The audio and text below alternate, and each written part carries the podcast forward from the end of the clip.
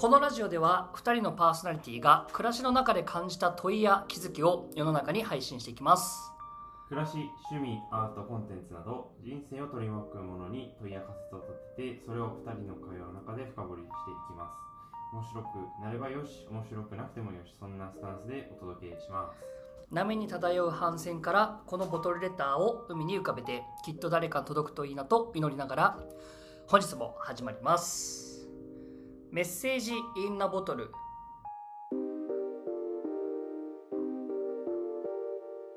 おい始まりましたね、まあ、収録としては久しぶりのはいメッセージインナボトルでございますが、まあ、今日の雑談はね、まあ、せっかくだから新婚旅行のね、は話かなと思いますけれども、まあ、あの18日間のクルーズ旅行に行ってきましたと。でクルーズ自体は15日間なのかな。であの前後の移動とか含めると、まあ、18日間のツアーだったっていう感じだったんだけど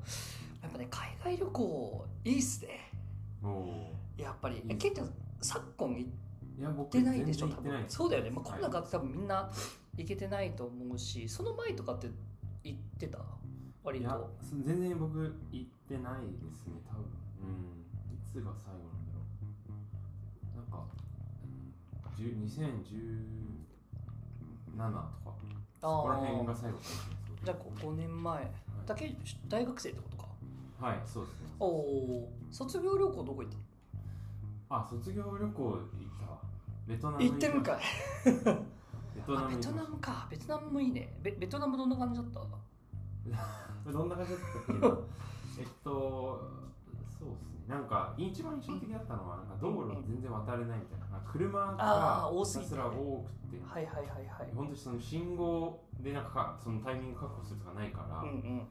渡るタイミングを。だからもうこうだんだん出てって出てって確かに確かに。みんながこうなんか止まるみ止まるみたいな。はいはいはい。引かないようにしてくれるのをなんとかデザインしていくっていう結構あれ怖いなっていう感じでしたね。っていうのは印象的。確かに。交通とかで行くとなんかエジプトとかはいはもうまさにそんな感じだった。あのみんなすげえうまいというかえー、あのはいはいはい。車の前に出方とあ車の止め方とで車もそれ慣れてるっていうのとーはいはいはい。あとは普通にフロントとかのバンパーとかがボロボロっていう。はい まあまあ普通に事故りながら多分やってるっていう。確かに。信号とかそういう共通のルールとかがなくても、うんまあ、なんとかギリギリやっていけるっていう、なんかそれをねすごくね体現してる感じがあったけどまあなんか日本の方がいいね。普通に危ねえわと思って。生命の危険感じるわとは思ったね、はいはいはいなんかさそのく暮らし方とかさなんかそういう、まあ、いわゆる日本の当たり前との違いみたいなところでいくとさなんかそのそこに暮らしてる人々の感じとかはさどうだった？ベトナムって。えーっとちょっとねあんまり覚えてないんですけどね。どうだろうな。でも暮らし方まではあんま見えてないですけど人の振る舞い、振る舞いみたいなのだとなんかあれですよね。その日本ほど例えば店の方もそんな丁寧にこうなんか、あ確かにね。へりくだるみたいな感じじゃないとか、はいはいはいはいはい。あとはなんか道端にいる人が普通に声もかけてくれるみたいな。まあ観光客だからなのかもしれないですけど、とかっていうのはなんか日本とは全然違う感じはありますっていうのはありました。結構ベトナムとかもそうなんだね。なんかその丁寧さって日本人特有なのかあの俺アジアの他の国特に何だろうなタイ以外の国に行ったことないからああそうどどういうメンタリティーなんだろうなっていうのがあんま分かんないんだけど、なんかやっぱりすごい思ったのは日本人が生真面目って言われてるじゃない。けどそれはマジでそうだと思った。はいなんか本当にルールを自分たちで規定し、はい。ルールを守らせるためのシステムを社会的に構築して、うんうんそれを遵守するっていう力がめちゃめちゃやっぱり長けてるしまあそれは裏を返せばおそらくは突出した何かを生み出しづらい。うんうんうんうん。なんかような状況になってるんだなと思ったけどもあの、ね、全その大体なえっとスペインから始まってイえっと、フランスイタリアギリシャイスラエルエジプトマルタうん。だから7カ国回ったんだけど、はい。全部基本やっぱりベース適当というかはいはいもう時間通り何かが来ることなんて基本線ないし、なんかそのまあ逆に言うと例えばお金のやり取りとかもルーズ、うん。なんか間違ってることも普通にあるし、間はい違ってても悪びれないし、こっちから指摘しないと絶対取り返すこともできないみたいな、はいはい。はいはいなるほど。そうそうそうそう。でなんかそれも含めて、うんえっとねどっちかというとけ権利の主張はするんだけどもルールを作ってその義務をちゃんと設計して義務をきちんと、えっと、ここなすみたいな、っていうのが弱い、そう。でそれは何でなのかっていうのはちょっと調べきれてないんだけど全然、はい興味あるから多分なんか世界史とかで多分ねなんかあると思うんだよそういう、はいはいはい。はいそうなった理由みたいなのが。これ確かになこれめっちゃ面白いなって思ったのがあのなんかそのそういう性質あるじゃないですか、うん。なんか何々人はこういとかここら辺の地地域の方々はこういうなんか傾向があるみたいなのって、まあなんか一定多分あると思うんですけど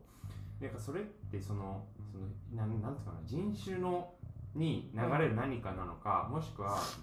えっと、社会制度がこうなったから、うん。えっと、もっと言うとその自然環境がこうだったからその、うん。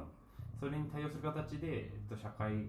設計がこうなってでうん。なんかこう性格がだんだん規定されてったみたいななのかみたいなのがすごいなんか面白いなっていうかそうそう気になるそうそう。なっていうのがあそうそうってなんかそれに近しいこと書いてたのがそうちょうど今思い出したんですけど「10病原菌鉄」っていう本があはいりましてでそれがえっとなんだろうなまさになんかその今ってえっと例えば黒人とかえっと要はその支配する側される側のこの規定関係がある中ででもそれはその人種としての優劣があったのかうん。あのはたまたただ単にその環境が古くを遡ると環境的にどうしても例えば情報が行き届きづらかったとかなんかあのそういうのでなんか、まあ、いわゆるその遅れが発生して今の状況になってるのかみたいなことを、まあ、問いとして大きく掲げて、まあ、け結論その後者であるってことを言ってた本だと僕は思ってるんですけど、みたいなことを言った本でなんかそういうのにちょっと近しいなと思いました。そうだよね。だって根本的なこと言ったら要はなんかさワンツーワンで人と人が殴り合いを例えばするっていうそういう原始的な戦いだったらなんだろう白人って絶対黒人に勝てないからね。もう。でなんか今回さ今日この後の話はそのエジプトのあのピラミッドの話だけどもあんなものを作るだけの体力とそれこそなんか知能となんかそういうのが兼ね備った人種だったわけだよかつては。それこそね。うん。がなんかこういろんな多分やり取りというか数勢の中でえっと淘汰されていった。で淘汰されていったはいタイミングというか要はし支配層から非支配層になっていくっていうタイミングとかの本当に噛み合わせがあっての今な気がするからだ多分これがもしかしたらまたね全然変わる可能性だってあるしなんかまあ今はどちらかというとその支配層と非支配層をむしろちゃんと曖昧にしていくというかそんなものはないっていう規定に世界はもちろん向かっていってるからまあなくなるかもしれないしどうなるか分かんないけどもだ本当になんか環境とか、まあ、情報の格差だったりだとか、うんうん。うん、と単純になんだろうなうーんいわゆる個対個から集団対集団みたいになっていった時に、なんか結局はさ資源をどういうふうに活用してなんか集団が強くなっていくかみたいな話になっていくじゃない、その武器もそうだし、なんかまあ産業もそうだしね。だ基本的にそこのなんか差分でしかなかったんだろうなっていうのは思う。うんうんうんあとはなんかシンプルに人間のなんかその未知のものを恐れる感じというか。っていうのがなんか掛け合わせてそれができたんだろうなっていうのはなんか俺もすごく思ったしなんかそれをすごく感じるなんか2週間だったなってもなんかやっぱりいろんな国を回っていって。はいでなんだろうな。良し悪しとかはあんまり別にない。うんうん。やっぱり。まあトイレ汚ねえなとかそれはもちろんあるんだけど、はいはいけどやっぱね全然違うわだったりだとか逆にこういうタイプの国と言われているけれども例えばスペインとかってすごいだなんかだらしない情熱的みたいなのがあったりするけれども、けど別に普通になんか、うんと、おお店で働いている人とかって、はいはいはい。じゃあそこまでかって言われると、うん。ちゃんとまあある程度のなんかマナーというか身につけながら、まあ、ラフではあるけども日本よりねはいはい間違いなく、なんだけどまあちゃんとしてる人ちゃんとしてる。全然なんか向き合えるくらいの変違いしかなかったからなんかそういうのはあったりするよね。ただねなんかトップレスの女性とかいたりしてスペインって、うん。しかも普通になんかあのモモデルっぽいというかうん。すごいお綺麗な人でえっとなんだろうなあ歩いてるのよ。でうん。昔ってなんかうんともっといるかったらしいんだけれども今は基本街中は水着とかで歩いちゃいけないらしいんだけれども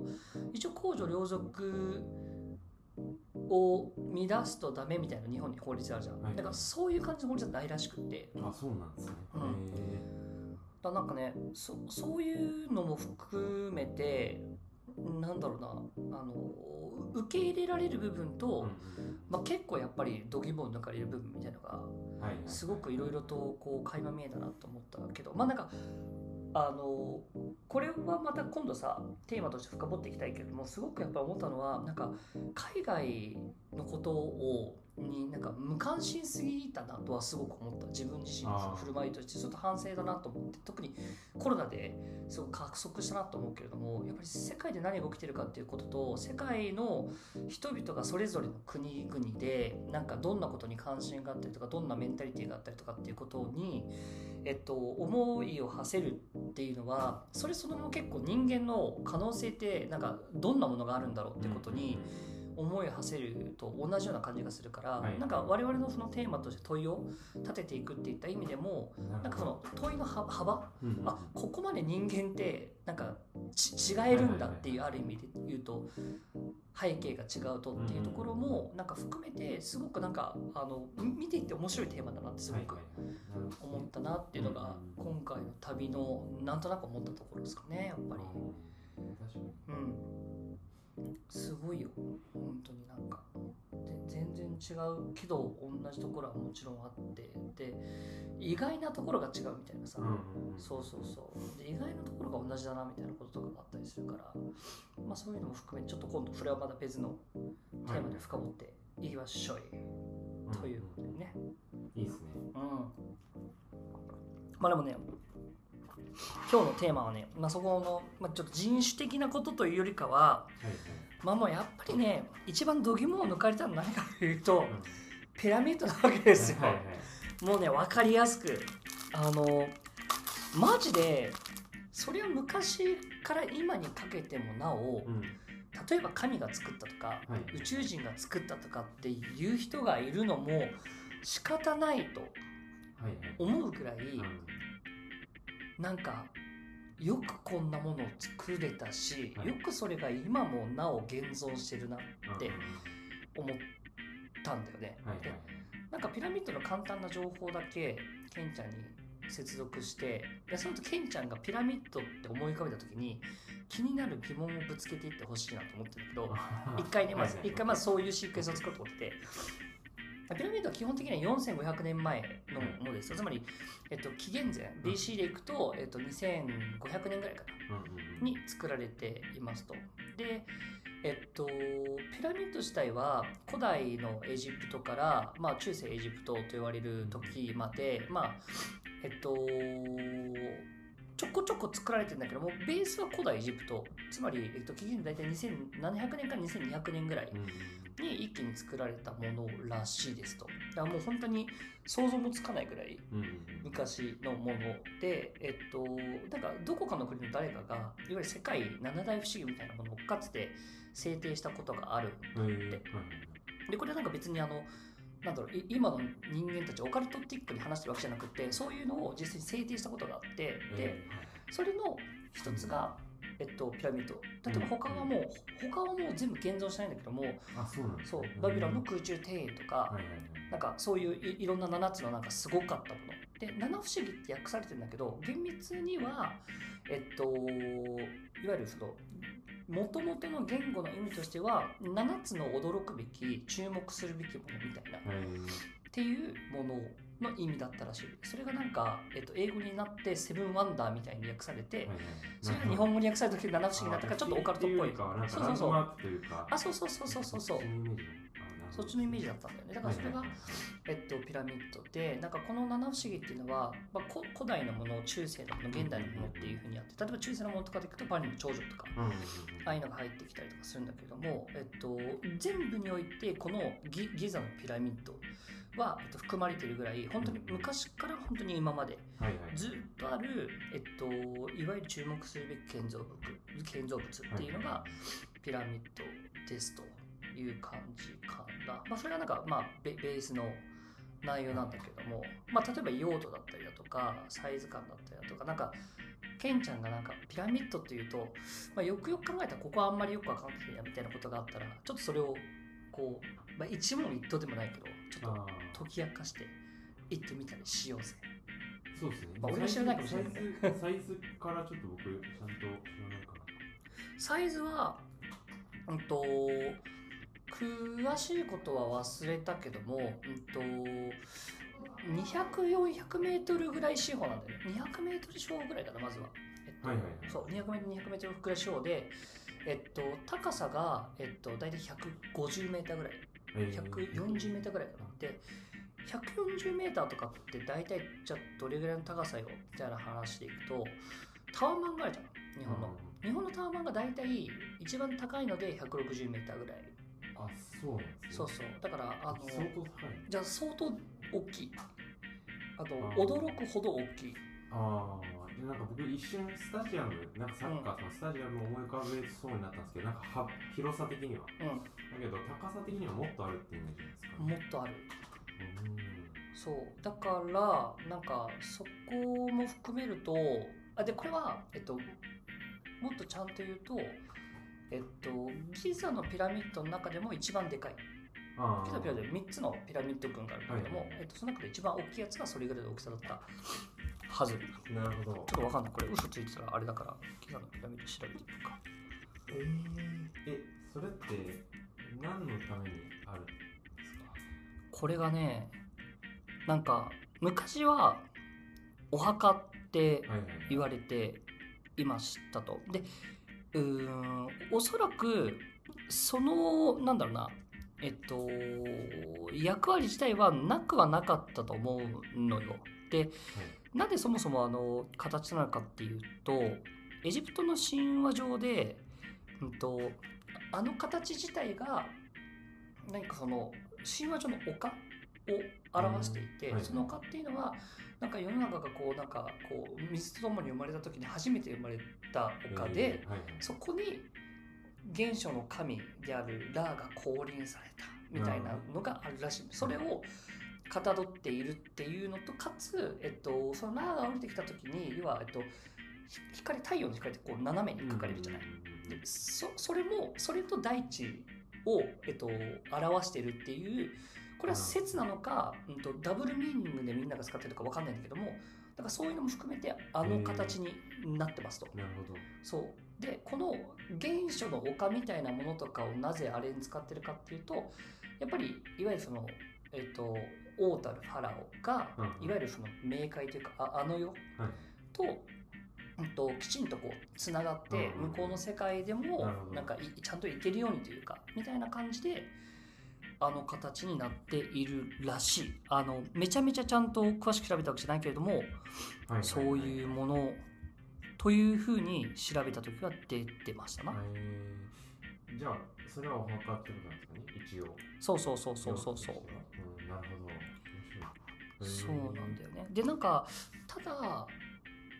ピラミッドだから誰々さんのピラミッドってあるじゃない？要は。うんうん。誰々さんのピラミッドっていうところの誰々さんのお墓がピラミッドではないところで見つかってるパターンもあるらしくって。そうそうそう。誰々さんが作らせたんだけども誰々さんのお墓は違う。例えばクフ王が作ったピラミッドギザがクフ王なんだけど、うんうんクフ王のピラミッドはクフ王の墓が確か中にありますと。うんうんクフ王が作らせた。はい。なんだけど A さんのピラミッドは A さんが作らせたんだけども A さんの墓は別のところにあるみたいなパターンもあるらしくってじゃあこれ墓じゃねえじゃんみたいな。そうそうそうそう。っていうこともなんかあるらしい。だから必ずしもお墓だったのかどうかでいくとそうではないパターンもありますみたいな。なるほど。うん。へえそうなんですね。そうなんだよね。だから結構そこら辺がやっぱなんかあのパターンがいくつかあるからなんかまあいい意味でねいろんな人たちがいろんななんだろう説はい。を唱えてるって感じですね。ちなみに高さは146.6メートルだね。で今上かけてるから今140メートルぐらいだね。はいなんかあれですかね。一個一個ブロックがこう積み重なってるイメージですか？そう。基本はだいたい1個あたりが、うん、と2トンから7トンぐらいのえー石がまずどっかから切り出して運んでえー進んでいってでそれを要は 150m まであの形に積み上げていったなるほど。そう。すごいなそれは想像つかなくない？想像つかない。その労働って。それってえどういうふうに運んだとかってもういろいろ言われてる？そう説はいろいろあるらしい。なんかえっとえ通説的なもの多分一番メインの通説。でこれちょっとごめん。どのタイミングか分かんないから全然最新じゃない可能性もあるんだけどもはえっと砂もちろん砂漠じゃない基本。うんうん。砂を濡らしてえっと砂自体がソリみたいにいやずずるずるずるずるずるって動きやすくなる。下の固まってるところがずるずるずるずると動きやすくなるようにして運んでたんちゃうかっていう説もあればはいあのーなんか明らかにその時は石灰石みたいなの多分積み上げてたけども、とは別のなんかうん。コンクリっぽい要素のものとかも周りでこう成分としては見つかったりしてるんだって。だからもしかしたらなんか簡易的な道みたいなものとかも作ってたりしたんだろうかしてないんだろうかみたいなこともあるらしいけどまあでも2トン7トンみたいなものをさ例えばさ、はいはいじゃあ何かに乗せてそれを引っ張っていや車みたいなさ、はいはい。さ台車みたいなの乗せて何かやってたってそれもそれで考えづらいからそうまあなんかあの近くで作って近くで切り落として岩をねではいそれを持っていったっていうのがまあ俺が見た感じでいくとまあ原始的だけどそれが一番ありえるのかなとは思ったけどね。いやこれあれですね。なんかそれこそ前回ちょっと話してるんですけど前回そのままならなさあ違う没入を誘うままならなさでまさになんかそれだなと思ってなんかその形としては現存してるしめっちゃすげえって見たらわかるけど、うん。これどうやってやったんだってその部分だけはめっちゃ謎みたいな。そう沼なんだよねこれ。っていうのはめっちゃなんかこう没入していく人の気持ちはわかるそうそうそうそうそう。でもね不思議で不思議でしょうがないんだと思う。だからだっていまだにだよ。今の本当に科学技術力とかもろもろ含めて、まあ、当然それ例えばエジプト政府があんまりなんかそそんなめちゃくちゃ研究させないとかああそこも観光資源になってるから研究する機会とかそういうのももちろんああるだろうけどでも100点満点の答えって今もないんだよねで多分出せないんだよね。4500年経ってるから。はいはいはいはい。誰にも出しようがなくて。だからタイムマシンが発明されるまではもうあの100点の答えを出せないっていう。えー。もうねそのままならなさ。でもう沼だよね。うん確かにね。もうハマる人からするとなるほど。すごいいいですね。いやいいいいいい。これは。あめっちゃ面白いよと思った。これ調べたくなるもんだって、はいはいはい。本当にでなんかさ今日そのあなんか他にもある質問。いや大丈夫？一一旦大丈夫。はい。なんか技術的なことはあの、まあ、そんなに深掘りするつもりはなくって、うん。なんかすごいやっぱ作り方はさっき言った通りラフでい石切り落としてうん。で大体大きさこれぐらいで運んで、まあ、てこの原理とか積み上げてみたいなことらしいんだけどなんかそのそれをやりきった精神性とかその時のなんか文化観とか、うん。うんなんかどんな人たちがどんな思いでやってたのかみたいなことにちょっと思いを馳せてみたいなっていうふうに思ってたのよ。でまあ基礎知識的なこととかをこう調べていったんだけども、はい。なんか賢者的にまずこれ問いなんだけどもピラミッドを作ってた人たちってうん。実際に動いてた人たちってそうそうどんな人だというイメージがある？えっとイメージはないんですけど今パッとなんかどっちかなのかなって想像したのがえっといいねに、えっと、2個あって1個がえっとめちゃくちゃなんていうかなもう生活のためにやらされてた系の人、うん。あのもうこれどうしてもこれをやったらなんか報酬がもらえるから、えっと、やらなきゃいけないっていう、まあその割とこうネガティブ要因で動いてた人たちなのかなみたいな想像もしたしいや逆になんかもうめちゃくちゃ、えっと、しなんか信じてなそれこそ今で言ったらビジョンみたいなものを信じて、うんえっと、この神との接続点を作るぞとか、うん。この丘僕らが神話として信じてるこの丘を作り上げるんだっていうこう信じためちゃくちゃなんか熱狂した人たちがやったのかなーみたいなことをちょっと思ってました。なるほどね。確かに確かに。要はその生きていくためにうんうん。やってたパターンと、はいまあ、要はそのやらされてたパターンと、まあ、いわゆるその宗教観はい。に基づいて自分たちの信念でうんうん。やってたパターンっうん。てことで、うん。OKOK でここに一つ情報を追加するね。うんはい。いいですね。これ面白い。そうどうどうやらだよ。はい。仮説的にはピラミッドを作るのにえっと作業者として関わってた人間っていうのは、えっと、数千人ぐらいらしいの。よはいはいはい。大体3000とか4000とか5000ぐらいなんじゃないかっていうのが今の通説、うんうんうん考えるとどっちっぽくなった？そうなると、えーでもだとするとどうなんだろう。いや僕後者かな。後者っぽくなったかもしれない。ちょっーなるほどなるほどね。うーんなんかどうなんですかね。なんかそその統率を取るとか,、うん。なんかみんなその同じこと同じことっていうか同じ目的に多分みんながちゃんと動くっていうのを、なんかその当時こう3 4千人をなんかそのなんだろうな。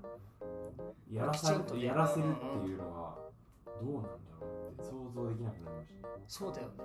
俺もなんかその300040005000人とかってまあい今の現代でいくとさうんうんいわゆるうんと大企業の中の中規模企業ぐらいの感覚があるじゃない。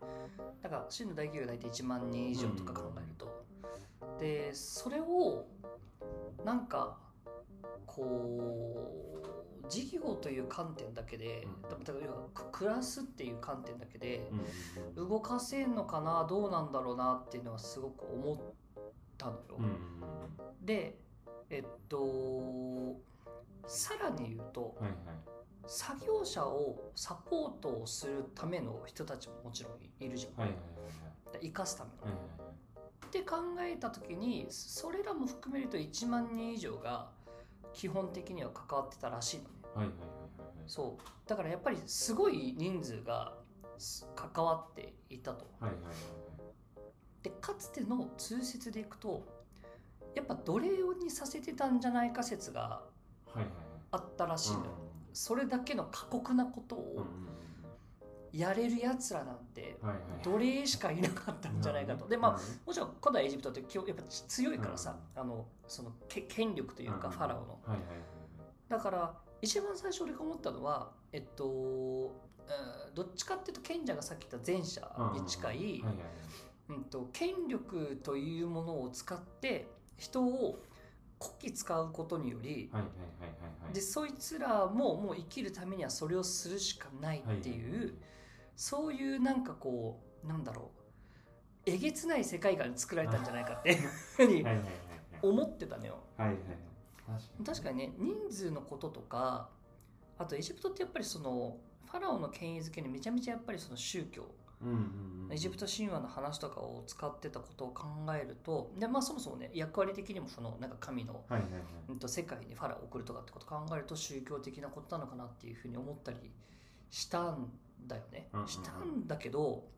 ここでまたもう一つ情報をお渡ししますと、はいはいはい。ピラミッドはどうやら20年から30年かけて作ってるらしいのよ。うんうんうんだからここで企業の事業としてはうん。うん成立し得ないようなロングスパンっていう時間の概念が投げ込まれるとうん。どう思うっていう。えー、30年やでだって。30年か。うん。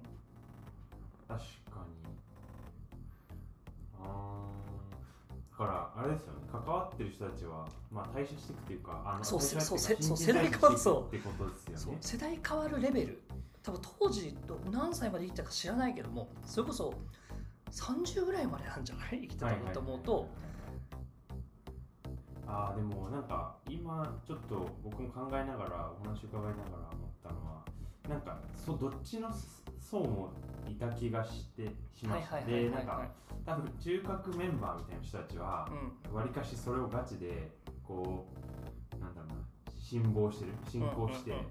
そこに熱心になってで、もちろんその世代が変わっていくタイミングではそそのなんていうかな、えっと、それを言い伝えというか、あの伝承された人がまたそういう熱狂的な人になっていって、で各その熱狂的な人たちが、えっと、実際になんか実動させるのはその奴隷というかなんかやらせてはいはいはいた系の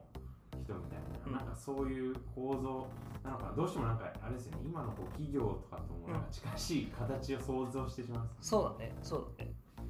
っていう感じなのかなと思いました。でおそらく、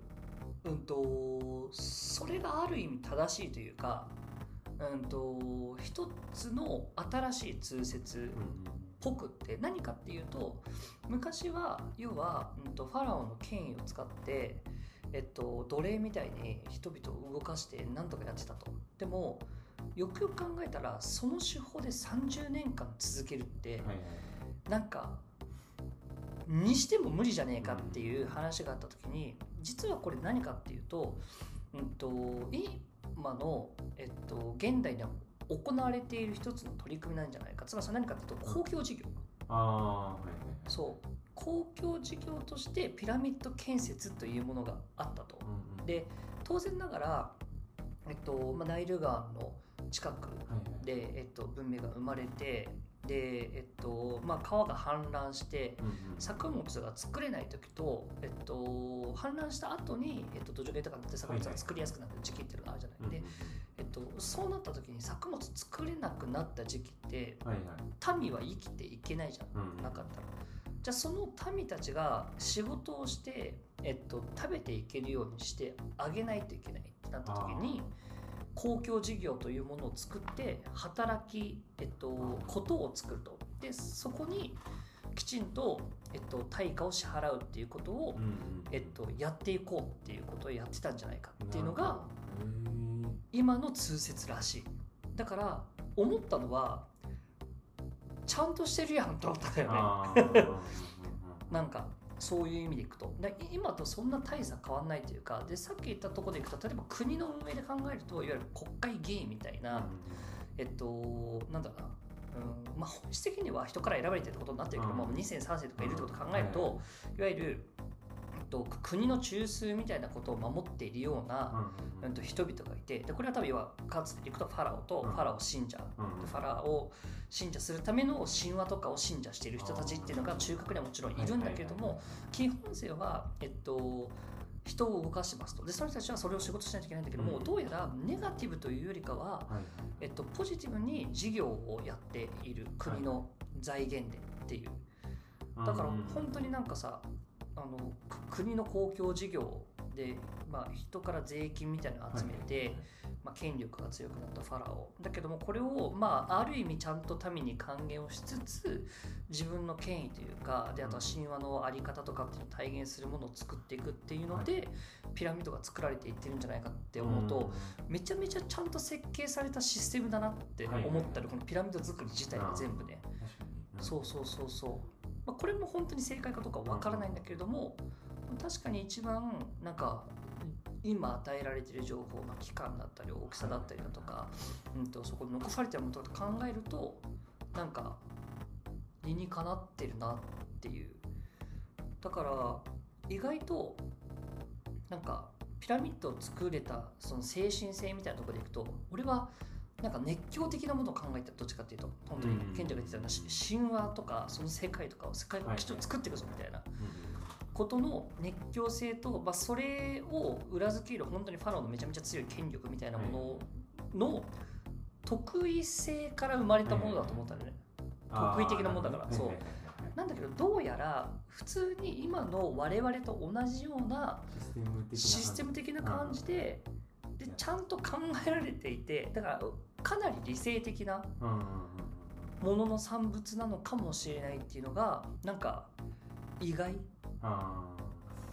正直。なんかその今ちょっと疑問っていうか思ったのはさっきその、えっと、氾濫して、えっと、食べられないというか物が食べなくて、えっと、じゃあそれを、まあ、働き口として作ろうっていう話あったじゃないですかそこでなんかこうあえてそのピラミッドを作るというものをあことを通して、えっと、還元していくっていう発想、でなんかそれを直接的になんだろうな渡すというか、うん。うんうんまあ、そういう方法もあるじゃないですか。普通に食べるものないとかであれば、じゃあ食べるものをその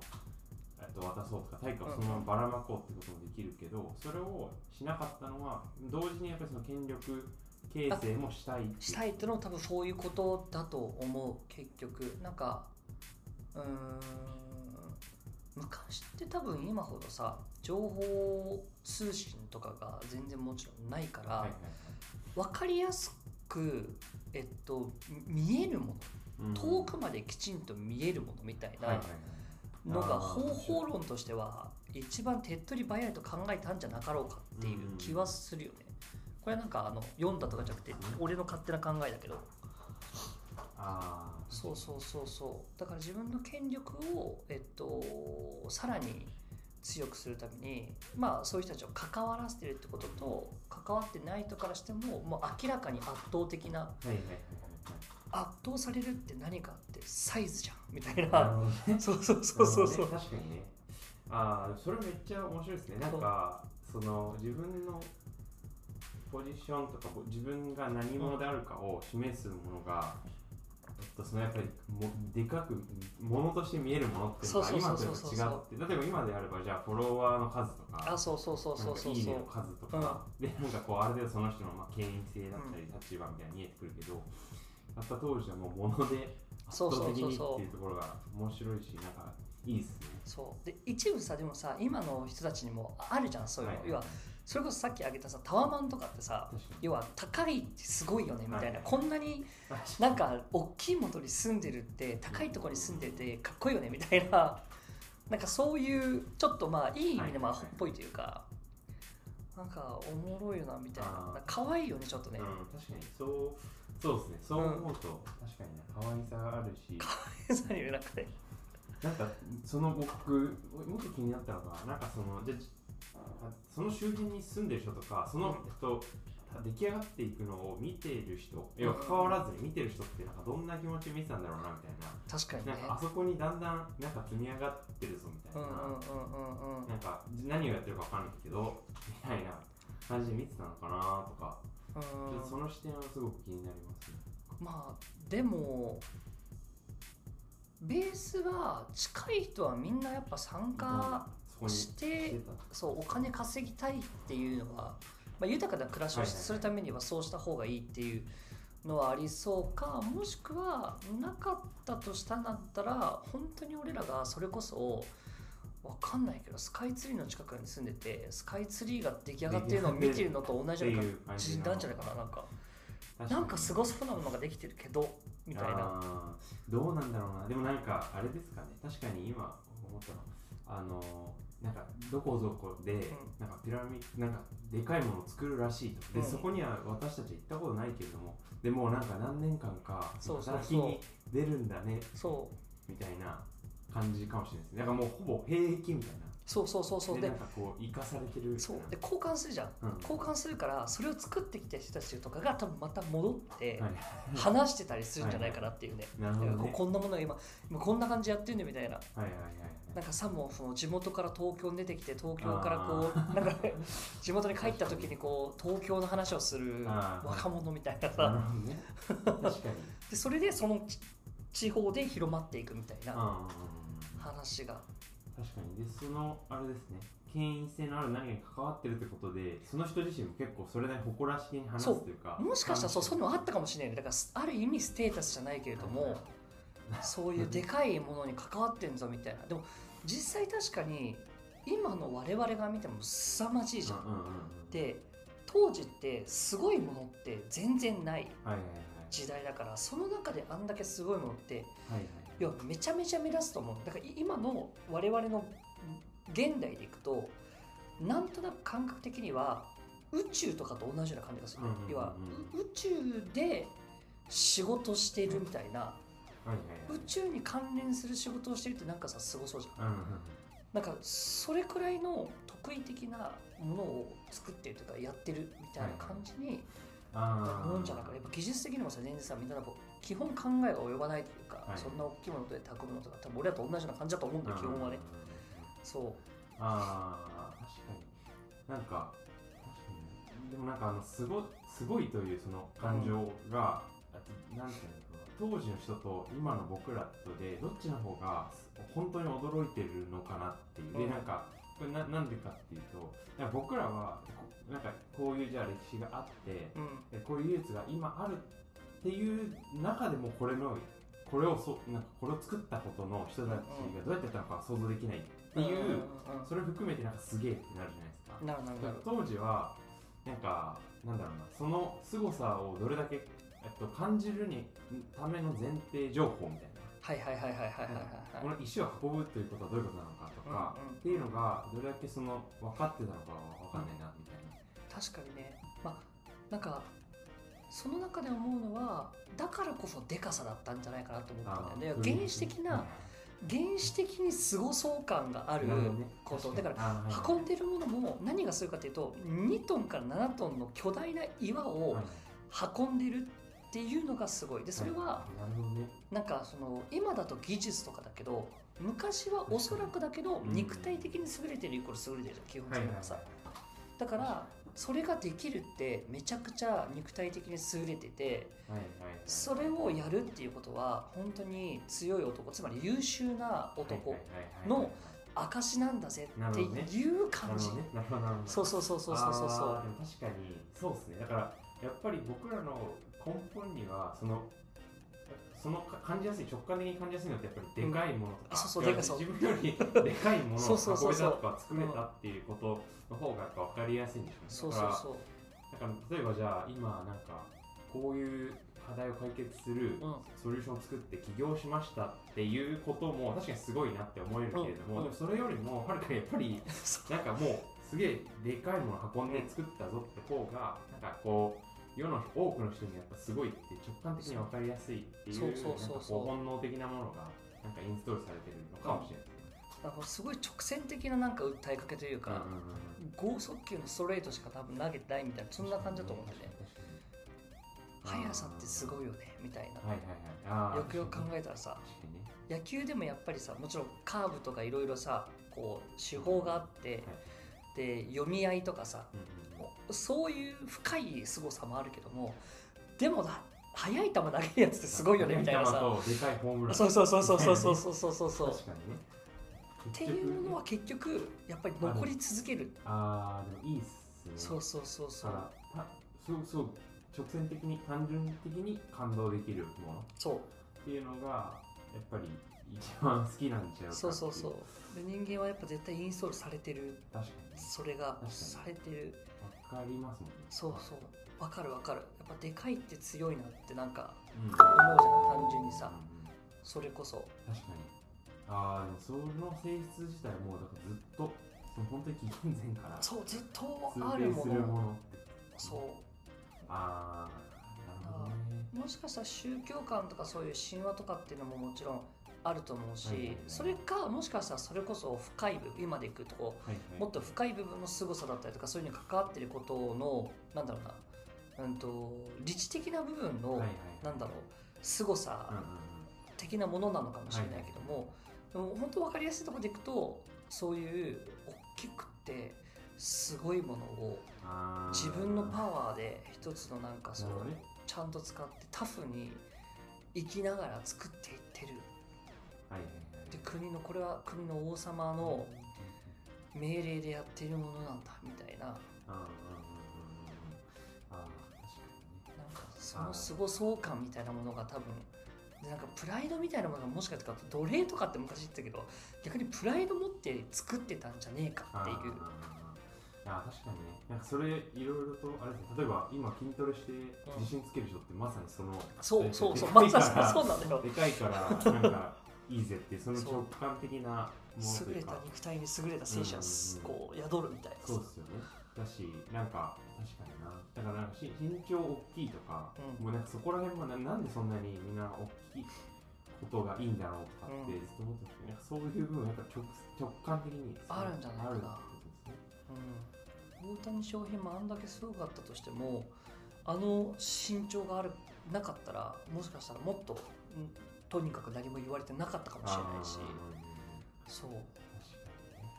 確かにね、うん、わかんない強いでかいそうそうそう。すごくない？